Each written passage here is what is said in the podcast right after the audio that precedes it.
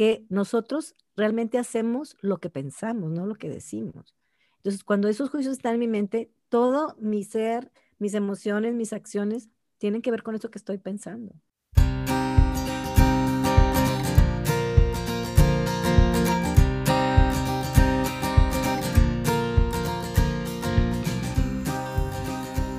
Hola, bienvenidos a su podcast Entre Tomas. Yo soy Brenda. Y yo soy Abril. Y hoy vamos a hablar de un tema que como hijas de nuestra madre hemos escuchado desde hace mucho tiempo, pero aún así hay que estarlo refrescando a cada rato porque se nos olvida, se nos hace fácil sacarle la vuelta en el día a día, porque la verdad es que sí presenta un reto para nuestra mente y nuestras relaciones, pero es un tema muy útil, es un tema que nos da muchas herramientas y este tema es el tema de reconocer nuestros juicios y los juicios de los demás. Y además vamos a aprender qué es un juicio. No se preocupen. Ahorita van a escuchar. Y bueno, nuestra invitada de hoy es nuestra queridísima madre, Rosa Elba García. Ya nos había acompañado antes en el episodio 14, que salió el 25 de diciembre del 2020, en el que hablamos del agradecimiento, que también está buenísimo por si no lo han escuchado, pónganlo en su lista de reproducción. Y pues ahí pueden escuchar también su semblanza, que es larga porque ella es exitosa, trabajadora, estudiosa, tiene muchísima trayectoria entonces, le damos la bienvenida a Rosa Elba García slash mami. Ay, pues muy buenos días y muy feliz de estar con ustedes, las disfruto un montón, me gusta mucho su programa y pues también saben cuánto me apasiona este tema. Entonces, cuando me dijeron que si conversábamos acerca de los juicios y todo lo que implica, pues me da mucha alegría y ojalá que lo que vamos a compartir hoy les sirva también a toda la gente que nos está escuchando que les decimos hola. Y bueno, para empezar, queremos que nos saques de la duda mayor, ¿qué es un juicio? Wow, la gran pregunta. Pues para poder explicar qué es un juicio, me gustaría hacer un poquito de contexto, porque tiene que ver con una distinción del lenguaje, con poder identificar eh, las conversaciones. Entonces, voy a hablar un poquito de esto. Primero, pues me gustaría compartir la importancia que tiene lo que nosotros hablamos y que lo que nosotros conversamos, porque la conversación tiene que ver con la escucha, con lo que hablamos y con el silencio. Entonces, cuando nosotros abrimos nuestra conciencia y empezamos a darnos cuenta y hacernos preguntas de quiénes somos y qué somos, una gran eh, herramienta o algo que nos va a ayudar va a ser descubrir cómo hablamos y qué hablamos y para qué lo hablamos. Entonces, eh, para esto analizamos las conversaciones. Es otro, cuando hablamos nosotros, vamos a decir, vamos a ponerle niveles para que sea un poco más fácil de explicar. Cuando nosotros estamos hablando, estamos regularmente inmersos en la conversación y no nos analizamos, solamente hablamos. Pero vamos a llamarle ese nivel básico, el nivel 1, cuando solamente estamos en la conversación. Pero el nivel 2 es cuando somos capaces de identificar qué hablamos y cómo lo estamos hablando. A eso le vamos a llamar que vamos a empezar a tener distinciones, es decir, a distinguir qué estamos hablando y cómo lo estamos haciendo. Cuando empezamos en esto, es un nivel de conciencia. Un nivel de conciencia significa que nos estamos dando cuenta, implica una responsabilidad, que es una habilidad para responder, porque entonces ya no voy a hablar en automático, sino que voy a estar consciente de lo que genero con lo que hablo. Y esto es muy poderoso porque los seres humanos somos seres lingüísticos, es decir, una de las características más importantes que tenemos es que nos podemos comunicar y que podemos analizarnos y reflexionar sobre lo que hacemos y cómo lo hacemos. Entonces, para esto es importante, eh, yo voy a hablar de la ontología del lenguaje, que tiene que ver con el estudio del ser a partir de lo que habla. Y esto vamos a analizar que lo que nosotros hablamos lo podemos identificar como en distinciones. Entonces, una distinción que vamos a ver hoy va a ser la distinción de los juicios. Entonces, cuando nosotros hablamos, tenemos dos, formas de hablar. Una, en la ontología del lenguaje se le llama afirmaciones. A mí no me gusta mucho mencionarlo como afirmación porque no es las afirmaciones que conocemos regularmente. Pero si alguien lee sobre esto, lea sobre afirmaciones. Las afirmaciones van a ser todo nuestro lenguaje que describe hechos, es decir, que describe lo que ya existe y que en algún momento nos pusimos de acuerdo para decir que una silla se llamaba silla, para decir que esto se llama mesa, para decir que ese es el café y que ese es el rojo. En algún momento de la historia de la humanidad esto surgió Y eso se le llama el lenguaje descriptivo, porque solamente describe. Entonces, eso nos permite hablar con datos y con hechos que no son discrepables. Por ejemplo, si yo les digo, hoy es martes, pues todos entendemos que hoy es martes. Hoy es jueves, hoy es viernes, no sé. O sea, eh, sería como los hechos. Hechos y datos. Ahora, nosotros podemos generar confianza de acuerdo a cómo hablamos. Esto que le llamamos en la ontología del lenguaje afirmaciones, le vamos a llamar hechos y pueden ser verdaderos o falsos. Yo les puedo decir, hoy es viernes y sí es un hecho y sí es un dato, pero es falso. ¿Ok? Entonces, el compromiso cuando tú vas adquiriendo conciencia es de hablar hechos y datos que podamos comprobar o que podamos o que sean verdaderos. ¿Ok? Ahora, la otra parte del lenguaje va a ser la parte que le llamamos en, en la ontología del lenguaje declaraciones. Y las declaraciones también van a tener divisiones. Una de las divisiones de las declaraciones, cuando nosotros hablamos de declarar, es este lenguaje que cuando hablamos creamos. Súper importante, fíjense, yo hago talleres, ustedes saben, y siempre pregunto, ¿para qué sirve el lenguaje? Y me dicen 824 cosas para las que sirve el lenguaje. Puras mentiras. puras mentiras. No, para comunicarnos, para hablar, para escribir, para lo que quieran. Pero es muy difícil, es más, yo creo que nunca me han contestado que el lenguaje sirve para crear. Y el lenguaje es creativo, es lo más creativo que existe. Entonces, incluso en la Biblia dice, Dios dijo, hágase, o sea, dio una orden y creó. Fíjense cómo todo, todo nuestro universo está hecho a través de la palabra. Entonces, el, la declaración, lo que nosotros hablamos, ahora ya se usan mil cosas y hay muchas corrientes y todo esto, pero sí es verdad, o sea, nosotros cuando crea, hablamos, creamos. Por eso va a ser tan importante que identifiquemos en esta parte de lo que hablamos y que creamos cuáles son los juicios. Porque los juicios va a ser esa parte del lenguaje que tienen una peculiaridad muy interesante, fíjense. La a ver, espérame, perdón, pero es que ya me perdí. Entonces, ¿los juicios vienen dentro de las declaraciones? Sí. Ok. El, juicio crea. El juicio crea. Por eso es bien importante. Le llamamos el volante de nuestra existencia porque el juicio, fíjate, crea, pero la característica que tiene es que siempre califica. Esa es la característica del juicio, siempre califica. Entonces, si tú me dices, hoy es un buen día, pues es un juicio, porque eh, tú piensas que es un buen día. ¿Y, ¿Y por qué es el volante de la vida? Porque tú vas por la vida de acuerdo a los juicios que tú tienes, que son tus creencias. Entonces, ¿qué es un juicio? El juicio es una interpretación que califica algo que yo observo como una realidad, pero que realmente es mi realidad porque es lo que yo puedo observar. Ahora, ¿de dónde vienen los juicios? Eso es bien interesante, porque regularmente los juicios vienen de nuestra experiencia, de nuestra cultura, de lo que hemos aprendido. Por eso los juicios vienen a ser esta parte que nos rige, que nos que nuestro inconsciente nos controla y darnos cuenta de los juicios que tenemos en este momento de la historia es fundamental porque vamos a ver cuáles juicios le llamamos están fundados o nos siguen sirviendo y cuáles ya no. Por ejemplo. Entonces, podríamos decir, perdón que te interrumpa, podríamos decir que muchos de nuestros juicios también son como heredados. Siempre o regularmente son heredados hasta que tú haces conciencia de ellos. ¿Sí?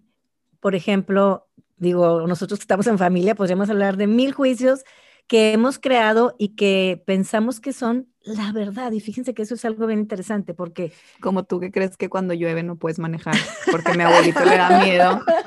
Es verdad, cada vez que llueve es tipo, vas a salir, porque mi abuelo odia manejar con la lluvia, entonces mi abuelo no sale si llueve, entonces ahora mi mamá no, no sale si llueve, entonces si yo salgo, si está lloviendo, es tipo, ¿qué? Pero tú ya tienes conciencia del juicio, entonces tú estás acabando con esa herencia. bueno, pero yo quiero contarles que mi juicio no viene de eso, mi juicio viene, bueno, una parte sí, sí es histórico, porque mi papá no, no me acuerdo cuando yo era niña, si llovía no salíamos porque estaba lloviendo y, y era peligroso manejar así. Es que son de azúcar, se deshacen. Cuando después ya que me casé, me acuerdo un día que dije, es que no podemos salir porque porque está lloviendo y que vamos en carro, no vamos a ir caminando. Y ahí me cayó a mí el gran 20 que dije, wow, qué juicio tengo. Pero después, Brenda, tú te acuerdas una vez que el carro se me fue en una inundación que hubo en Monterrey, que, que yo, yo salí de mi casa y no estaba lloviendo. Pues no me acuerdo porque yo tenía como un año. Tenías un año, obviamente no te vas a acordar, pero venía yo por, por el río y empezó a llover tan fuerte que los limpiabrisas no me daban y de pronto el carro me empezó a flotar. Y en eso yo perdí todo control, llevaba a mi niña que tenía un añito, añito y medio. Era una cosa terrible, pero fíjense qué fuerte, porque esa experiencia viene con una emoción y esa emoción me genera un juicio que se llaman juicios maestros, que son los juicios que son como nuestra médula, que es bien difícil quitar, porque no solo están en mi razón, están en mi cuerpo, están en, mi emoción, están a veces son, yo, digo hasta espirituales, porque son, los, los heredamos, porque quedaron tan impregnados que, que por eso luego a veces peleamos porque queremos tener razón, porque creemos que ese juicio es verdad y no es la verdad, pero ojo, sí es mi verdad. Por eso este tema me apasiona tanto, porque cuando nosotros identificamos nuestros juicios y de dónde vienen y si los podemos transformar, yo siempre comparto que una manera muy hermosa que podemos empezar a respetar a los demás a través de nuestra forma de conversar, es decir, yo pienso que cuando está lloviendo es difícil manejar o a mí, me, a mí no me gusta manejar cuando está lloviendo. Y ahí fíjense cómo nos evitaríamos muchos conflictos porque no te digo, no manejes porque es peligroso. Fíjate cómo un juicio que yo tengo, si lo hago la verdad, te falto al respeto. Pero a ver, ¿y entonces cómo puedo diferenciar qué cosas son juicios que, o sea, de las cosas que pienso y todo lo que pasa por mi cabeza y por mi mente y mi corazón en el día, cómo puedo diferenciar cuáles son juicios que son mi verdad y cuáles son parte de la realidad mundial. Te voy a dar, te voy a, afirmaciones. Te voy a sacar de Alicia en el País de las Maravillas. Regularmente todos son juicios. La verdad absoluta no existe. bueno, se acabó el capítulo. Bye. Regularmente todos son juicios, mi amor. Bueno, por eso distinguí de las afirmaciones, porque podemos describir. Cuando el lenguaje describe algo que habla de hechos y datos, no son juicios, pero de ahí en adelante todo lo demás. Y es bien interesante porque fíjense, si hacemos un ejercicio de ver, no sé, lo que tú quieras, un programa de las redes, leer un libro y subrayamos los juicios, es súper bonito darnos cuenta porque nos damos cuenta que es lo que la persona piensa, lo que el escritor pensó, que tiene que ver con su contexto y además es muy interesante porque fíjense, a nosotros nos gusta, nos hablan de la persona, obviamente nosotros lo que cuando tú aprendes a escuchar juicios, tú escuchas y dices, "Wow, ya la conozco porque sé cómo piensa, sé cuáles son sus juicios" y también ese es otro juicio. Entonces fíjense cómo los juicios tienen como niveles. Inception. Ajá. Eh, sí. y, y lo más interesante también podría resultar cuando yo puedo desafiar esos juicios, respetarlos, o sea, gestionar esos juicios. Entonces, volviendo a tu pregunta, eh, en la ontología del lenguaje lo que se hace es que el juicio se fundamenta. O sea, el juicio nunca es la verdad. Lo que yo digo no tiene que ver con que sea la verdad absoluta, pero sí lo puedo fundamentar. Por ejemplo, si yo te digo, Monterrey es una ciudad muy contaminada, eso es un juicio. ¿Por qué es un juicio? Porque puede cambiar pero lo podemos sustentar. O sea, no es la realidad, pero sí podemos decir, comparado con qué es muy contaminado. Ah, porque tiene estos índices y lo comparamos, entonces decimos, sí, sí está sustentado dentro de este contexto. ¿Sí? O eso, eso sería como una comparación de un estándar. O también podemos decir, ¿cuáles hechos fundamentan este juicio? ¿Sí? Que son los hechos y datos que fundamentan eso que tú crees. Pero al final del día, también es circunstancial, porque también puede cambiar. Por eso es un juicio, porque cambia. Siento como que todo se está invalidando. siento que todo mi ser está siendo invalidado. no cuenta porque es mentira, no cuenta porque es mentira. Es que no es que sea mentira, pero pues es tu verdad, la verdad del otro, tu perspectiva, la perspectiva del otro. O sea, siento que todos somos como nuestro propio mundito y vamos a veces chocando con otros munditos porque no congenian con lo que pensamos o lo que sentimos o nuestras expectativas, etcétera. Pero por eso es importante darnos cuenta, porque entonces deja de ser un conflicto de poderes, porque ya entendí que esa es tu verdad y esta es mi verdad y pues así vamos a, existir y coexistir, ¿no? Qué lindo. Y yo soy coach. Creo que las dos ya son y ya, y ya lo sabía. Regularmente nosotros nos gustan las personas que tienen juicios que se parecen a los nuestros. Pues sí, porque no te reta.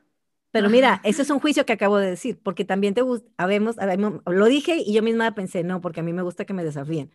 O sea, mira cómo la conciencia te va llevando abrir más posibilidades, abrir la conciencia de eso y a respetar cuando alguien piensa diferente que tú. Eso te quería preguntar, ¿de qué me sirve saber que tengo juicios y que todo lo que pienso es un juicio? Precisamente, primero para conocerte a ti. O sea, hemos trabajado mucho y creo que todo el humanismo tuvo que ver con que tú puedes, tú conócete toda la autoconciencia y el autoconocimiento es muy importante porque de eso se trata la vida, de descubrirte, de crecer, de evolucionar. Entonces, cuando tú te das cuenta cuáles son tus juicios, el juicio le que te comentaba, les comentaba hace un rato que es el, tus juicios maestros te sirven para ver, ¿me siguen sirviendo o no? Yo siempre platico una historia que me encanta, de la, de la que está cocinando un, una pierna y le corta las extremidades. Y le dice la, la, hija cuando está cocinando, le dice, no, mamá, no se las tienes que cortar. Dice, sí, yo siempre se las he cortado. Dice, ¿por qué se las cortas? Porque mi mamá se las cortaba. Entonces, cuando llega la abuela, Dice, no, pero es que yo se las cortaba porque no me cabía en el, en el refractario que tenía. Ah. Entonces, fíjense cómo a veces creamos juicios porque son circunstanciales, porque los hechos nos, nos, han dado. Si no los desafiamos, si no nos damos cuenta de ellos, los seguimos repitiendo y el juicio te genera la acción. O sea, si, por eso decía yo, es el volante de tu vida. Darte cuenta de ellos es, o sea, es todo, Brenda. Sí, o sea, es el volante literal de, si es tu juicio, entonces te lo quitas y ya vas a salir cuando llueve. Exacto. no te va a dar miedo salir en la lluvia a manejar. Por eso ya salgo y, agarro mi carrito y no importa que flote. Pero el juicio, algo importante, siempre viene con una emoción. Y una emoción nos genera un juicio. Fíjense, a veces, por ejemplo, podemos estar muy cansados y podemos tener juicios que tengan que ver, no sé, con el desánimo o con, o con la carencia, con la tristeza. Y no tiene y, no es necesariamente que sean mis juicios siempre, sino es porque estoy cansado. O sea, mi cuerpo, mi emoción y los juicios tienen una relación completamente estrecha. Entonces, cuando tú revisas tus juicios, también te puedes dar cuenta ¡Ah! en qué emocionalidad estoy más frecuentemente, porque los juicios se pintan de un color. Es como una letra que viene con una canción. ¿Y cómo me puedo dar cuenta que ya me estoy dejando llevar por mis juicios y ya dejé de ser como subjetiva en alguna conversación? Objetiva. O en alguna, perdón, objetiva, ajá, en alguna, pues sí, una conversación. Buenísima tu pregunta, Abril, porque muchas veces nosotros nos peleamos por tener razón. Sí, y tener razón es que estoy defendiendo mi juicio. Entonces yo quiero imponerlo. Entonces, no sé, pónganme el ejemplo que les guste. Eh, yo empiezo a decir, ¿sabes qué? Es que no deberían, eh, no sé, hacer tal cosa. Entonces, es que yo sí lo quiero hacer. Y fíjate cómo mis juicios van a ser válidos y los tuyos también. O sea, el, hecho que yo diga no lo hagas y el hecho que tú digas sí lo hago, son juicios que los dos tenemos nuestra razón.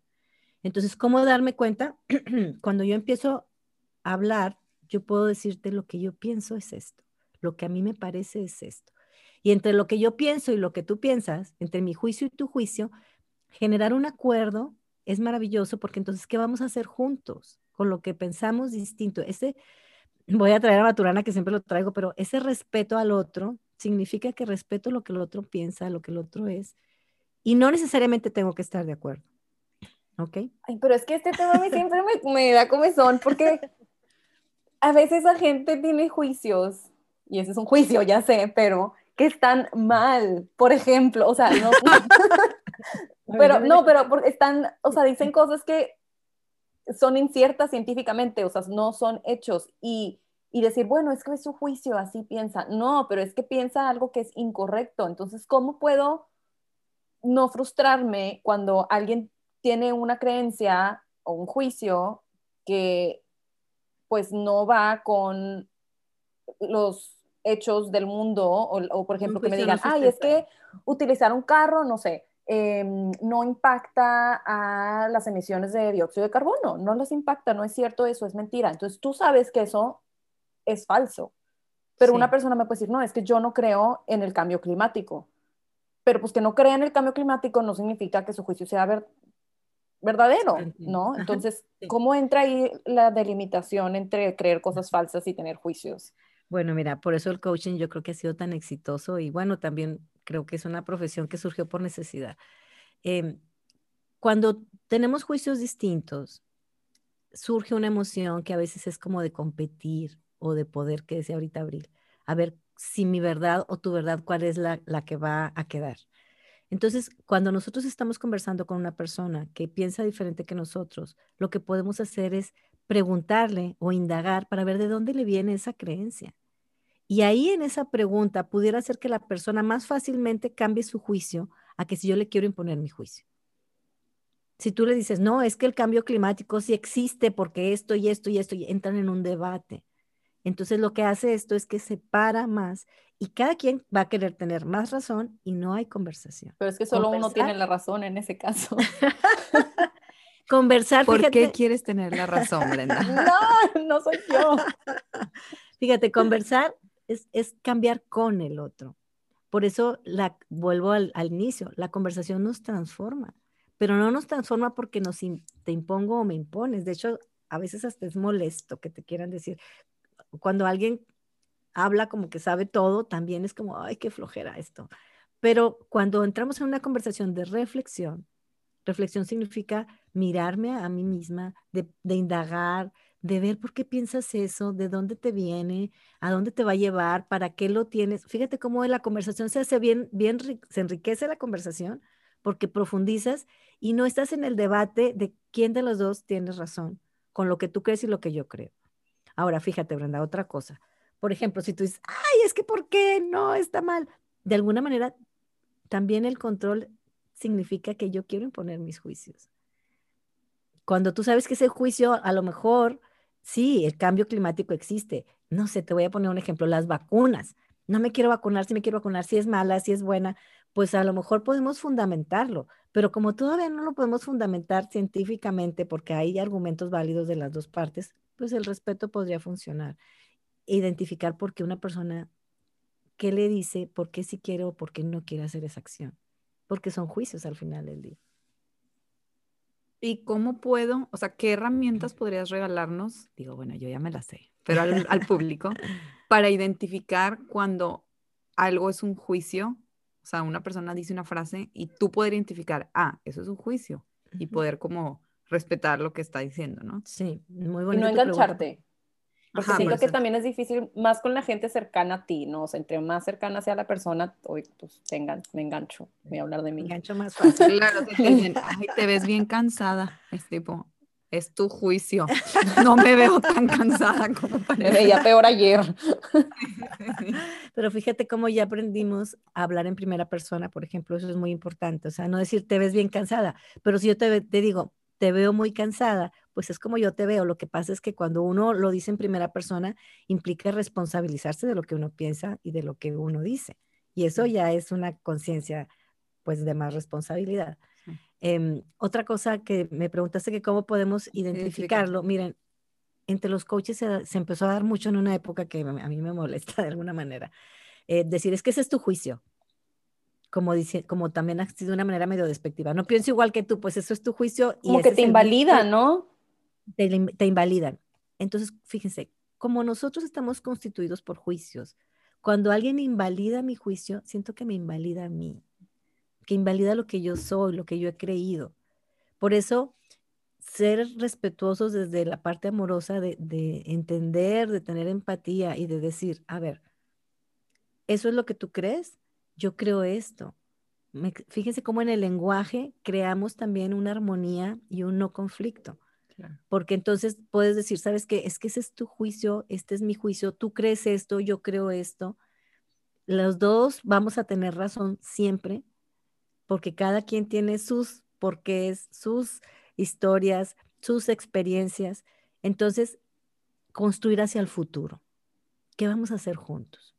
Qué queremos y generar acuerdos donde nos respetemos. Esa es la magia de la pareja, porque en la pareja tú convives mucho y entonces al principio en el enamoramiento tú aceptas, tú fluyes, tú cedes, wow, todo es maravilloso. Cuando se acaba esa etapa y surge la etapa en donde me, me puedo ver en ti, puedo ver lo que se parece a mí, lo que no, y estamos creciendo juntos, ahí es donde realmente conocer estos conceptos nos va a ayudar muchísimo porque es empezar a aceptarnos como somos. Y cuando nosotros nos aceptamos como somos, florecemos y florece la gente que está alrededor nuestro. ¿Y cómo podemos explicar esto.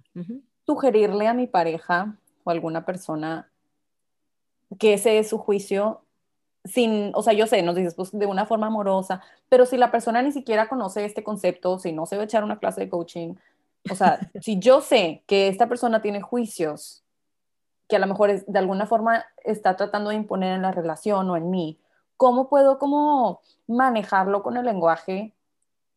De nuevo, sin, sin tener que explicarle todo el fundamento de la... Haciéndole ver que es una creencia y que es válida para esa persona. O sea, no, no desacreditándolo, porque entra la desacreditación a la relación. Y cuando tú desacreditas a alguien, también te van a desacreditar a ti porque está en el sistema. Entonces, cuando alguien me está diciendo algo que yo no estoy de acuerdo, yo puedo decir, mira, esa es una creencia tuya, yo la respeto, yo tengo otra, no coincidimos, ¿qué hacemos? ponerlo explícito en la conversación. Mi creencia es esta y tu creencia es esta. Ahora se da muchísimo porque pues hay muchas cosas interculturales. Em, ahorita simplemente está cambiando el mundo. O sea, hay creencias que teníamos muy arraigadas y que ya no nos van a servir.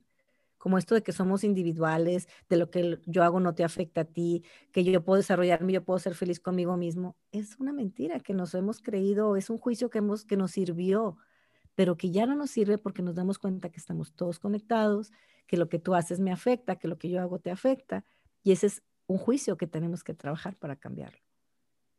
Entonces, volviendo a las relaciones, créanme que, las relaciones de, de, pareja y los conflictos regularmente son porque queremos tener razón, porque queremos defender nuestros juicios y no escuchamos para entender, escuchamos para responder.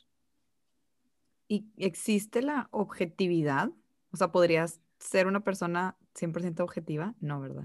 Es mi sueño. Lo estoy tratando día a día. habla de, de, la objetividad entre paréntesis. No, yo creo que es muy difícil porque siempre vamos a interpretar de acuerdo a nuestra realidad, de acuerdo a lo que podemos observar. Y solamente podemos observar lo que tenemos distinción para hacerlo. Por ejemplo, si ustedes ya identifican juicios, ustedes van a escuchar juicios y van a poder hablar de esto. La gente que nunca ha escuchado este concepto, o nosotros antes de esto, ni idea teníamos. Y si me hablaban de esto y yo estaba en una emoción de que estoy molesta o de que no me importa, ni te voy a escuchar. Me explico. Entonces, la objetividad, por eso yo creo que el que tiene más conciencia, o sea, el que se da cuenta de más o, o ve más, tiene más responsabilidad, porque es traer esa conciencia para que haya una relación más en convivencia de armonía, de respeto, de paz. Ok. ¿Y cómo puedo, por ejemplo, yo tengo un juicio, lo tengo identificado y está conectado, como decías, ¿no? A emociones, a, cosas fuertes que me pasan por alguna experiencia. ¿Cómo puedo como desconectar mis juicios de mis emociones o de alguna forma que no se me venga todo el corazón cuando algo pasa? Sí, mira, esa es una pregunta muy linda y, por eso el trabajo personal tiene que ver con esto. Porque la emoción es intensa, es breve y es, cuando dicen, ¿cómo controlar emociones? Ya hemos hablado de esto en muchos momentos. Las emociones no las controlamos, nos surgen, nos pasan, las gestionamos. O sea, una vez que, me, que ya siento el, el susto tremendo, una vez que ya sentí el miedo, una vez que ya me enojé, entonces identifico que estoy enojado y entonces, por medio de la respiración, por medio de la conciencia, no en automático, no saco los juicios que vienen con esa emoción. Por ejemplo, cuando me enojo, puedo gritar y sacar víboras por la boca, ¿verdad? Y dos segundos después decir, ching, ¿para qué decía eso? Porque me critiqué, hice juicios, dañé a la gente, porque emití cosas que venían con una emoción de a lo mejor no tan constructiva, sino más destructiva. Entonces, ¿cómo separarlos? Primero es a través de la conciencia, de darme cuenta yo qué me pasa. Entonces, estoy enojado, estoy respirando porque ya me conozco y ya sé que cuando me enojo hago esto. O ya sé que cuando me enojo me quedo callado y ya no hay manera de conversar. Entonces, se vale pedir espacios y decir, ¿sabes qué? Dame un ratito y, y, y, conversamos y lo vemos, porque en este momento lo que voy a hablar va a venir con un color, con una emoción que posiblemente dañe porque tus juicios están pintados de la emoción que traes. ¿Me explico? Pero a ver, haz un ejemplo para que se vea más claro. O sea, por ejemplo. Como dije ahorita. o bueno, es que yo lo que yo estaba pensando, por ejemplo, a mí me da mucha ansiedad cuando alguien que quiero está de viaje. Entonces, cada vez que alguien se va de viaje, híjole, es tipo, si no me contestan a la hora que el avión aterrizó, no sé quién me lo pegó. Eso también es aprendido. Diferencia total, pero, o sea, si Abril se va de viaje o, mi novio se va, o tú o quien sea, en el momento que ya no están en mi radar, es como algo les va a pasar y si no me contesta en el segundo que iba a aterrizar o si se quedó sin internet, ya lo secuestró la guerrilla, o sea, entonces yo, yo sé que esto es un juicio, yo sé que es algo que en mi mente está conectado esta ansiedad con el hecho de que alguien viaje. ¿Cómo puedo separarlo? Primero, Brenda, perdón, mi amor, porque ese es un juicio heredado terrorífico. Terrible, mamá, te la bañaste. y creo que te lo heredé, lo cancelo. Pero siento que pues tú misma lo dijiste, lo separas porque es como, a ver, ¿cuáles son los hechos? Los hechos son que debe aterrizar a tal hora. Pero es que aunque tenga los hechos, la emoción me surge. Sí, porque hay una emoción, mira, esa es una emoción de miedo. ¿Ok? Y cuando nosotros sentimos miedo, una de las características de las conductas es que quieres controlar. ¿Y por qué sientes miedo? Porque está fuera de tu control. Fíjate, yo te digo, lo he trabajado con muchas cosas porque digo, a ver, ¿cuál es la diferencia que esté en un avión a que esté en un carro? Es el mismo riesgo. Pero como yo ya estoy acostumbrada. Tiene más riesgo en el carro. El carro. Pero como yo ya estoy acostumbrada a que esté en el carro, pues en el momento en que esté en el avión, y me vienen juicios de que el avión es peligroso cuando realmente el avión es seguro. Pero para mí, como ya tengo un antecedente de algo que pasó, esa, esa historia me trae un recuerdo que es, otra vez, los juicios maestros por eso son muy difíciles, porque están ahí como tu médula.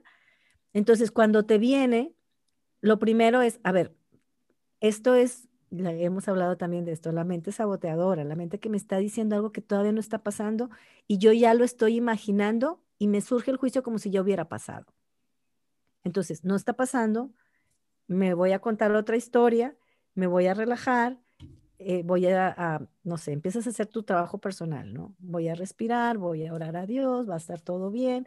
Y cuando llega lo más dulce y precioso que es, ya llegué, mami, ay, es como, vuelve la vida.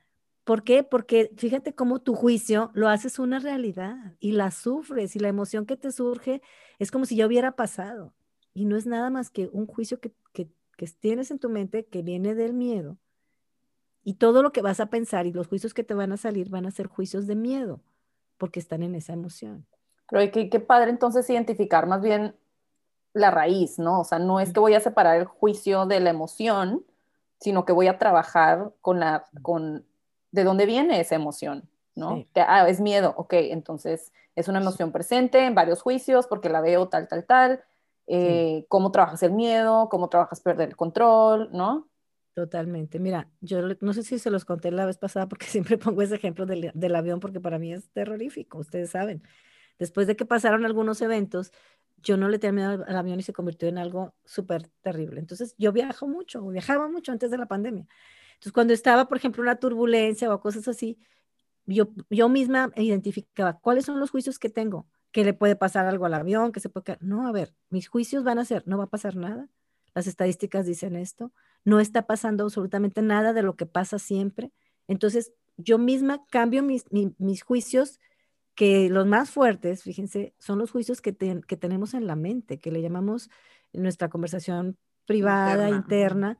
porque nosotros realmente hacemos lo que pensamos, no lo que decimos. Entonces, cuando esos juicios están en mi mente, todo mi ser, mis emociones, mis acciones, tienen que ver con eso que estoy pensando. Entonces, poder trabajarlo significa primero identificarlo y luego, a ver, ¿qué emoción siento? Luego es ese siguiente trabajo. Me dejo sentir la emoción que estoy sintiendo. Y en ese momento digo, bien, tengo juicios de temor. ¿Cómo se quita el temor? Con la confianza, con el amor, con desarrollar un recurso para enfrentar eso que creo que no puedo. Y ahí es, a eso es a lo que le llamamos trabajo personal, que es tú mismo hacerte el adulto que cuida a tu niño que sale, que le da miedo cuando está en una circunstancia de incertidumbre. Sí, ahorita es miedo, o sea, pero en cualquier otra situación qué padre que digas en un principio como identificarlo y validarlo, porque no es que quieras quitar y borrar el juicio siempre, porque el juicio va a estar ahí. Lo puedes cambiar. Ajá, lo puedes cambiar, pero es primero darte cuenta que está ahí, que es un juicio, ok, lo acepto y, por esto me está pasando por mi antecedente o lo que sea. Y luego ya ver cómo voy a accionar, si quiero accionar distinto, si no quiero accionar de, acuerdo a este juicio o, o, a lo que estoy sintiendo, pensando, etc. Pero entonces, ¿cómo puedo cambiar mi lenguaje cuando quiero hablar con alguien para mantener mis juicios fuera de mi conversación? En la forma. O sea, los juicios no los vas a mantener fuera de tu conversación porque son, tuyos, te van a salir. Entonces, hablar en primera persona. Eh, y en vez de decir, es que eso está mal, decir, a mí no me gusta o a mí no me parece. O sea, hablarlo en primera persona es hacerte cargo de lo que tú piensas y también eh, tener, yo creo, la disposición a cambiarlo. Eso es como muy hermoso porque cuando sabemos que lo que pensamos puede cambiar, nos quitamos además una gran carga, perdón, porque digo, bueno, esto he creído hasta hoy, pero no puedo cambiar. ¿Ok? Y bueno, cuando estás en un estado elevado de conciencia, pues la idea es que cada vez haya menos juicios, ¿verdad? O sea, que, que, puedas aceptar, que puedas darte cuenta, que lo transformes, que lo gestiones em, y que vayas por la vida en esta apertura de, de reconstruirnos creencias. Sí. Entonces, quitarlo de una conversación, no, más bien es darte cuenta cuáles son tus juicios, que, por qué los desafías, por qué crees eso. Em, y, yo insisto, muchos de los conflictos, o la mayoría, es, porque tenemos juicios de que creemos que poseemos la verdad.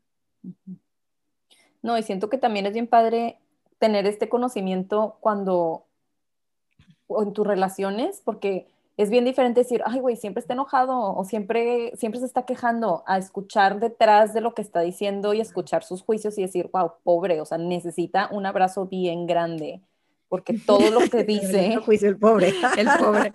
Digo, no pobre, pero, ¿sabes? Como que escuchar detrás de, de, lo que están diciendo las personas te da, te da, ayuda a que no te lo tomes personal, o a mí me ayuda a no tomarme las cosas personales y te da, y me da más conocimiento sobre la persona, ¿no? De cómo te puedo ayudar, cómo puedo ser más amable contigo. Pero te cuenta en esto porque quiero hacer un ejemplo para, ya sabes que yo necesito hacer las cosas prácticas. Más prácticas. O sea, te cuenta, imagínate, Brenda, ok, si su novio pareciera que siempre está enojado, en vez de ella decir, es que siempre estás enojado. Bueno, es que el juicio, además te voy a hacer un paréntesis, cuidado con el siempre, el nunca, esos son juicios que son de los más cuidado de tener, porque es mentira que siempre, mentira que nunca. Es una exageración. Es si los absolutos tengan mucho cuidado. Y entonces, en vez de decir ¿Cómo le diría Brenda de que para no atacar con un es que siempre estás enojado, cómo lo, lo, te haces responsable de tu juicio? ¿Y de qué me sirve esta información? para eso, por ejemplo, percibo que siempre está enojado o percibo que frecuentemente está enojado. Primero, bueno, si conocen un poquito del enojo, el enojo tiene que ver con con que quiero lograr algo que no he logrado. Entonces, posiblemente hay una insatisfacción, posiblemente hay una frustración, algo que quiero. Entonces, acercarme, primero preguntarle, ¿estás enojado? Yo te percibo enojado. Y yo he percibido que varias, fíjate la diferencia, yo estoy hablando de lo que yo percibo. Yo percibo que frecuentemente estás o haces esto, hablar de lo que hace la persona no de, mi interpretación, sino haces esto, por ejemplo, levantas la voz o te aíslas o, muy frecuentemente estás en, que, en queja. ¿Qué te pasa? Y fíjate cómo el acercarnos eh, disminuye o puede dar, también hacerle conciencia a la persona que a lo mejor hay algo por lo cual no está satisfecho o está enojado, yo digo está enojado con la vida a veces, o, y estoy hablando de X, ¿verdad? De cualquier persona que nos pasa esto. O nos puede pasar que estamos más tristes o que estamos más en una emoción. Entonces, el primer juicio que nos llega es decir, siempre está triste, siempre está enojado, siempre se está quejando. Fíjense cómo emitimos un juicio y desde ahí descalificamos lo que le pasa a la persona en vez de ver por, por qué le está pasando esto. Y hablar mucho de yo veo, yo interpreto, hablar de los hechos, eso nos va a ayudar a respetar más lo que ocurre. Porque si yo interpreto y digo, acuérdense que lo más difícil de los juicios es que mi juicio sea la verdad, por ejemplo, es que siempre estás enojado, porque la otra persona va a decir, no es cierto. y ahí surge este debate de lo que yo veo y de lo que tú sientes y de lo que yo creo y de lo que tú crees, y entramos en un en una guerra sin fin. Sí, pero qué padre usar esta herramienta de describir lo que estás sintiendo, percibiendo, las acciones antes de decir, tú estás así, ¿verdad? Porque yo hablo, debemos hablar de nosotros, no de los otros. O sea, y puedo decir, yo te veo así, yo te observo. O sea, o, yo siento que, pero estás hablando de ti, de lo que te pasa a ti con lo que el otro está haciendo.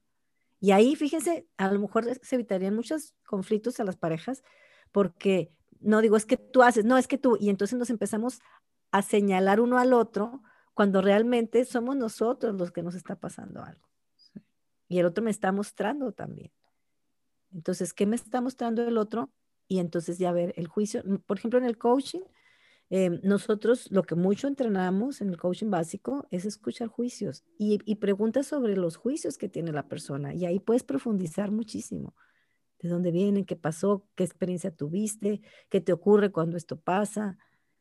Y ahí cuando entendemos, también podemos transformarlo, porque entonces lo vemos. Sí, deja tu pareja también con nuestros hijos. Con tus hijos, con tu familia, con tus compañeros de trabajo, con todo el mundo.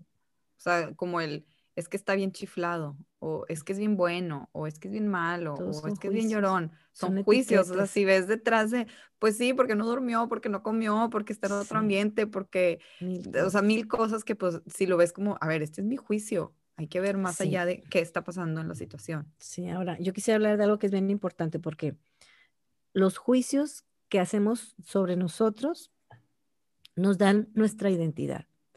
Pero lo que nosotros hacemos genera juicios en los otros, que le llamamos la identidad pública o lo que los demás ven de, de mí. Por ejemplo, si yo llego tarde siempre, me van a decir, es que eres una este, impuntual. impuntual. y es un juicio de la persona que tiene hacia mí basada en hechos. Entonces, si yo quiero cambiar esos juicios, tengo que cambiar mis acciones, tengo que cambiar mis hechos para que eso cambie. Entonces, ojo, nosotros constantemente emitimos juicios por lo que observamos y esos pueden ser los juicios fundados, pero los podemos transformar. Por eso, calificar a una persona por lo que hace se vuelve bien, bien complejo, porque nosotros no podemos calificar a nadie por lo que, por lo que hace y lo hacemos constantemente. Más bien sería si me afecta esos hechos, conversarlos, ¿no? Abrir esta conversación y decir, es que esto que haces a mí me está afectando por esto. Insisto, ¿qué hacemos ahora? ¿Cómo generamos un acuerdo donde podamos convivir en esta forma tuya y mía distinta de ser?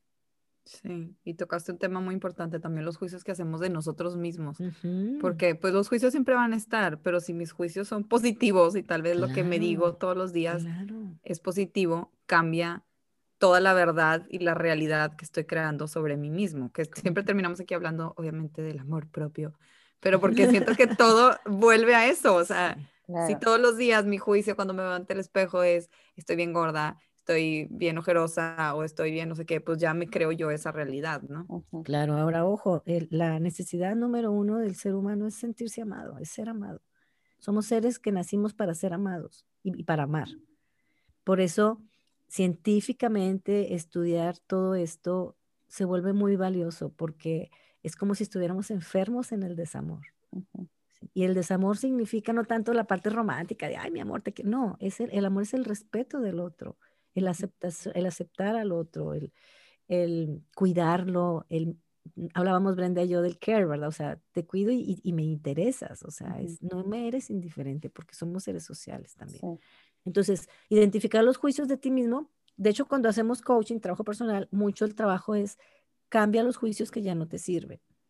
Primero, antes que cambiarlos, es date cuenta cuáles son esos juicios, de dónde vienen. Porque creo que no debo manejar cuando está lloviendo. ¿Sí? O porque pienso que si vas a viajar me va a dar miedo porque estás lejos de mí. O sea, estos son juicios que tenemos. Y cuando los empezamos a trabajar, los podemos transformar.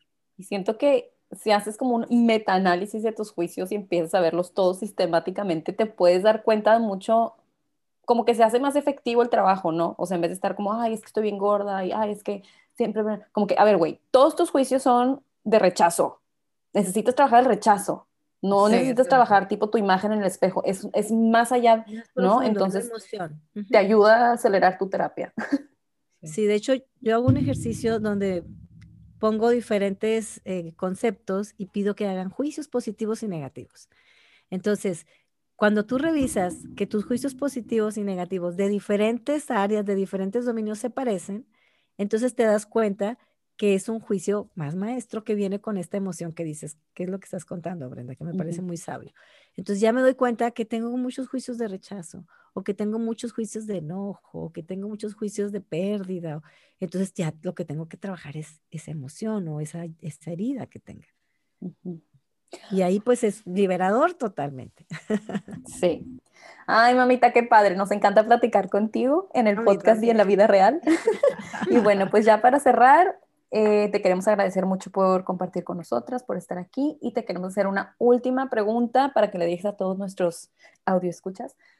Cuéntanos alguna experiencia de tu vida que no sea la de la lluvia, porque esa ya no la sabemos, y que, tenga un, que haya tenido un impacto grande en tu vida donde te hayas dado cuenta de un juicio y que haya cambiado por completo tu vida. Sí, gracias, mi amor. Ay, pues yo creo que hay muchos, pero para mí el juicio del control ha sido muy fuerte. O sea, porque yo sufría mucho por esto.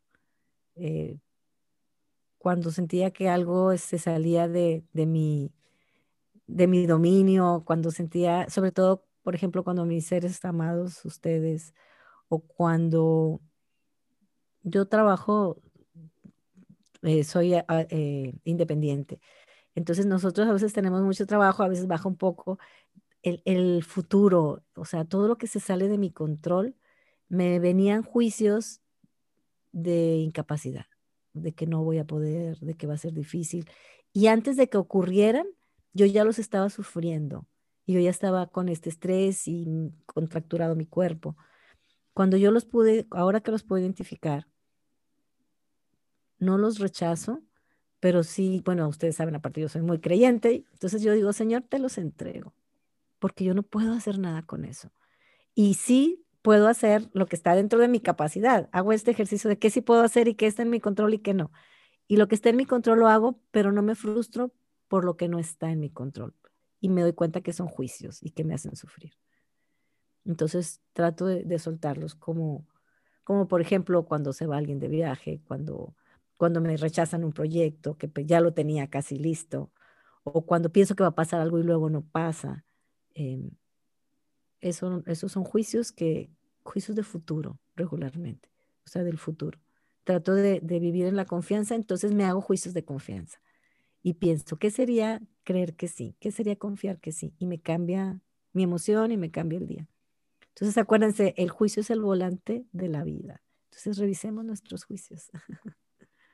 Muchas gracias, mami, qué padre. Nos encanta escucharte, aprender otra vez, reaprender sobre este tema.